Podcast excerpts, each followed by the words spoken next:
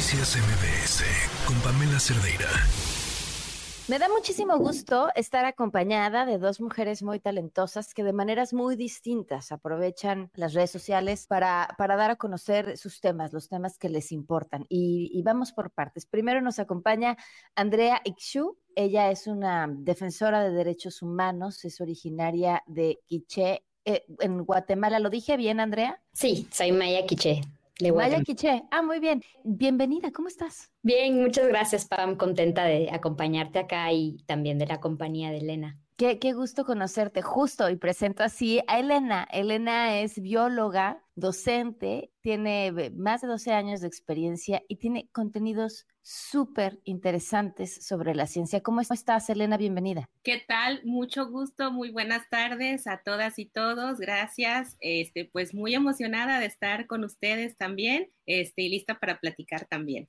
A ver, Andrea, cuéntame un poco Cuéntame un poco tu historia y la historia de las mujeres en tu comunidad y por qué el trabajo que haces es importante. Bueno, yo estoy acá también como parte de una red mesoamericana de defensoras y defensores del territorio que se llama Futuros Indígenas. Somos una red eh, que se organizó hace un poco más de, dos años, ya casi tres, justo porque nos está tocando enfrentar en nuestros pueblos y territorios los efectos de la crisis climática mm. y en muchos de estos casos también la relación de algunos proyectos que destruyen nuestros territorios. Y entonces ante eso, pues muchas mujeres indígenas estamos organizadas. En la red somos más de 50 defensoras y defensores desde México hasta Costa Rica. Em, somos una red para el cambio narrativo y la acción climática y pues somos parte además de diversos procesos organizados en cada uno de nuestros territorios que estamos pues haciéndole frente también a esta emergencia climática. Abrir conversaciones sobre cómo estamos enfrentando cada uno en nuestros territorios y nuestros pueblos los efectos de esta crisis y buscar justamente esas soluciones que ya están vivas y que muchos de nuestros pueblos y territorios tienen muchos, muchos siglos de practicar.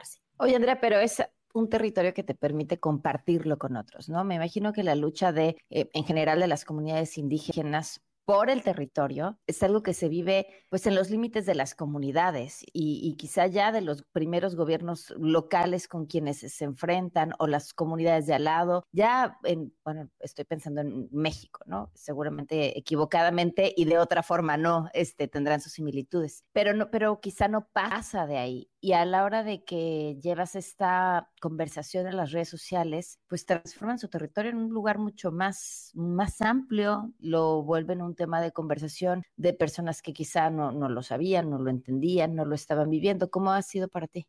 Bueno, es importante nombrar eso, ¿verdad? Las, las fronteras ya son construcciones ficticias. Los ríos no tienen fronteras, el cielo no tiene fronteras, ¿no? Eh, y realmente eh, las, las, afectaciones que ocurren en cada uno de nuestros pueblos y ecosistemas afectan a todo el planeta. Y eso justamente es lo que estamos viviendo con los efectos de la crisis climática, que hay pueblos en donde las violencias son aún mayores, donde el daño a los territorios y los ecosistemas son aún mayores y la devastación lo es, pero esto está afectando a nivel global eh, digamos, a las personas. Y desde ahí, justamente por esa cercanía a la tierra que tenemos muchos pueblos y muchas comunidades, es que también queremos invitar a las personas en las grandes ciudades y los espacios en donde hay mucha más conectividad a Internet, a que nos cuestionemos muchas de nuestras prácticas, a que podamos tejer en solidaridad con los pueblos que están cuidando los ecosistemas vivos. Eh, no es casualidad en el planeta que el 80% de la biodiversidad que le queda ¿no? al mundo esté en territorios de pueblos indígenas. Entonces, justamente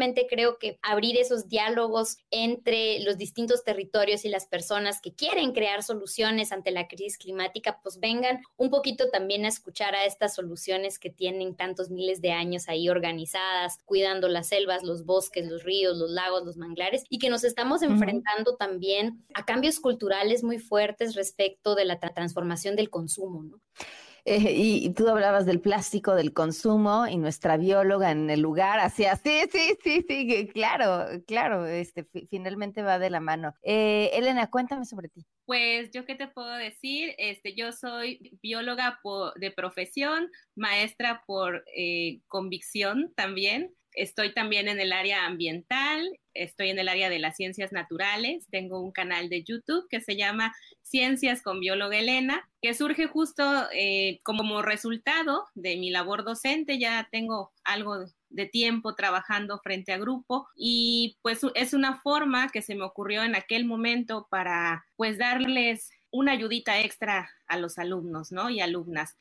Oye, y cuéntenme, ¿qué van a hacer las dos en, en Bitcoin, en esta, eh, pues, qué serie de conferencias de creadores de contenidos? Bueno, este 11 y 13 de agosto vamos a estar compartiendo muchas creadoras de contenido y en este caso tanto Elena como la Red de Futuros Indígenas. Vamos a tener diversos paneles justamente para hablar de cómo cambiamos esas narrativas ante la emergencia climática, cómo nos organizamos también utilizando las narrativas para poder crear acción climática y sobre todo también para pensar eh, e imaginar otros futuros posibles. Yo creo que la invitación también es a escucharnos, a, a pensar también también en que somos soluciones vivas a la crisis climática cada vez que tomamos conciencia de las formas en las que hay violencias que afectan a los diversos pueblos, en la forma en la que cuestionamos críticamente la producción y el consumo, en la forma en la que también nos sumamos a dar solidaridad y transformar actitudes en que están afectando la vida de muchos pueblos y comunidades indígenas. Y esto en el caso de Mesoamérica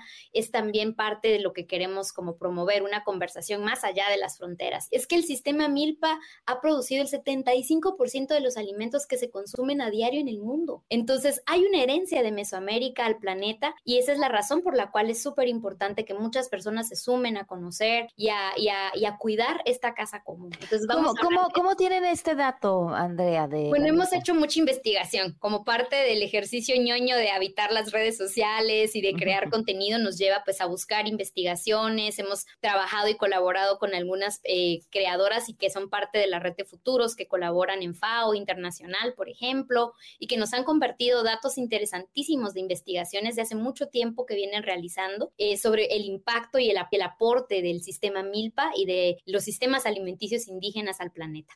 Wow. ¿Querías agregar algo, Elena? Sí, este, pues yo voy a estar participando en un panel en donde vamos pues a hablar sobre la innovación educativa a través del video y este vamos a estar por cierto, aprovecho para invitarles el día domingo 13 de 2.40 a 3.10 en el Salón Iturbides 1. Espero verles por ahí. Vamos a estar con mi canal Ciencias Bióloga Elena, eh, con astrofísicos en acción también, con la arquitecta Sofía Airfom y Polly Padilla, que también es bióloga así como yo. Oigan, qué, qué gusto conocerlas, ver ver lo que les preocupa y, escuchar su agenda me parece interesantísimo. Elena, tú estás frente a grupo de qué edad como docente. No te eh, vayas, Elena, no tengas miedo. Te quiero hacer una pregunta.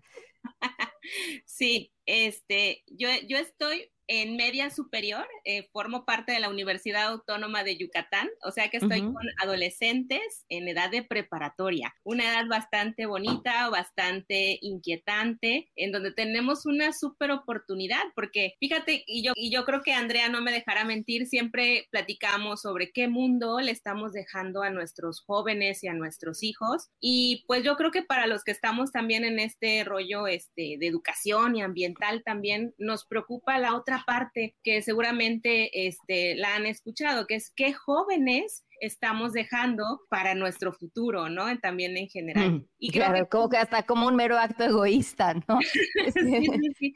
Entonces, este, como docente, yo creo que la educación es como un gran privilegio para los profesores, ¿eh? Tenemos esa oportunidad de poder, este, pues incidir, de poder educar, de poder contribuir a la, este, al aprendizaje de las nuevas generaciones. Claro, oye, te preguntaba esto porque no tiene que ver con Bitcoin, no tiene que ver con el contenido que están haciendo y sus agendas, pero, pero eres una maestra frente a grupo y eres bióloga y te tengo que preguntar esto. Seguramente ya eh, escuchaste hablar de los nuevos libros de la Secretaría de Educación Pública para estudiantes de quinto de primaria.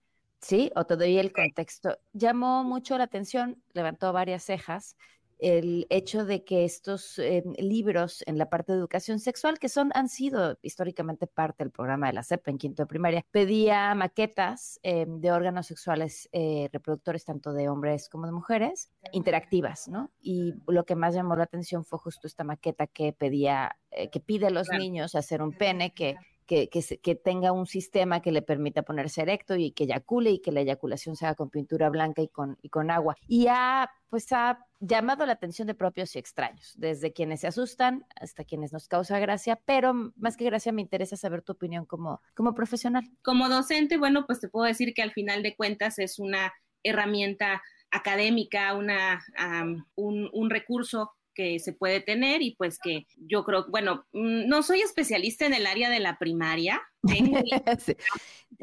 No, no, sé qué harían los chavos de la prepa con eso, pero... sí, este, tengo, tengo dos hijos, este, ya están en secundaria, eh, los dos, pero como mamá al menos yo no me hubiera... Este, Asustado. Eh, no hubiera levantado la ceja, como decías, al contrario, yo creo que seguramente hubiéramos hecho un proyecto bastante interesante, con mucha investigación y, muy creativo. creo que te hubiera quedado increíble, me hubiera gustado verlo. Sí, yo, a ver, era lo que te decía, me, causa gracia, me causa mucha gracia. Imagino cómo van a quedar esos salones todos manchados, eh, pero, pero creo que el gran, es mucho más grave. Eh, em, y por grave me refiero a los miedos que les puedan dar a muchas personas, que seamos adultos que no conocemos nuestro cuerpo, porque nunca nos pidieron hacer una maqueta. O sea, y hay partes de nuestro cuerpo que no hemos visto, que no sabemos cómo se ven, que no, ¿no? Y bueno, si haces una maqueta me parece la mejor manera de conocerlo. Entonces, bueno, pero esa, esa soy yo, pero quería tu opinión, que tú eres la que sabe.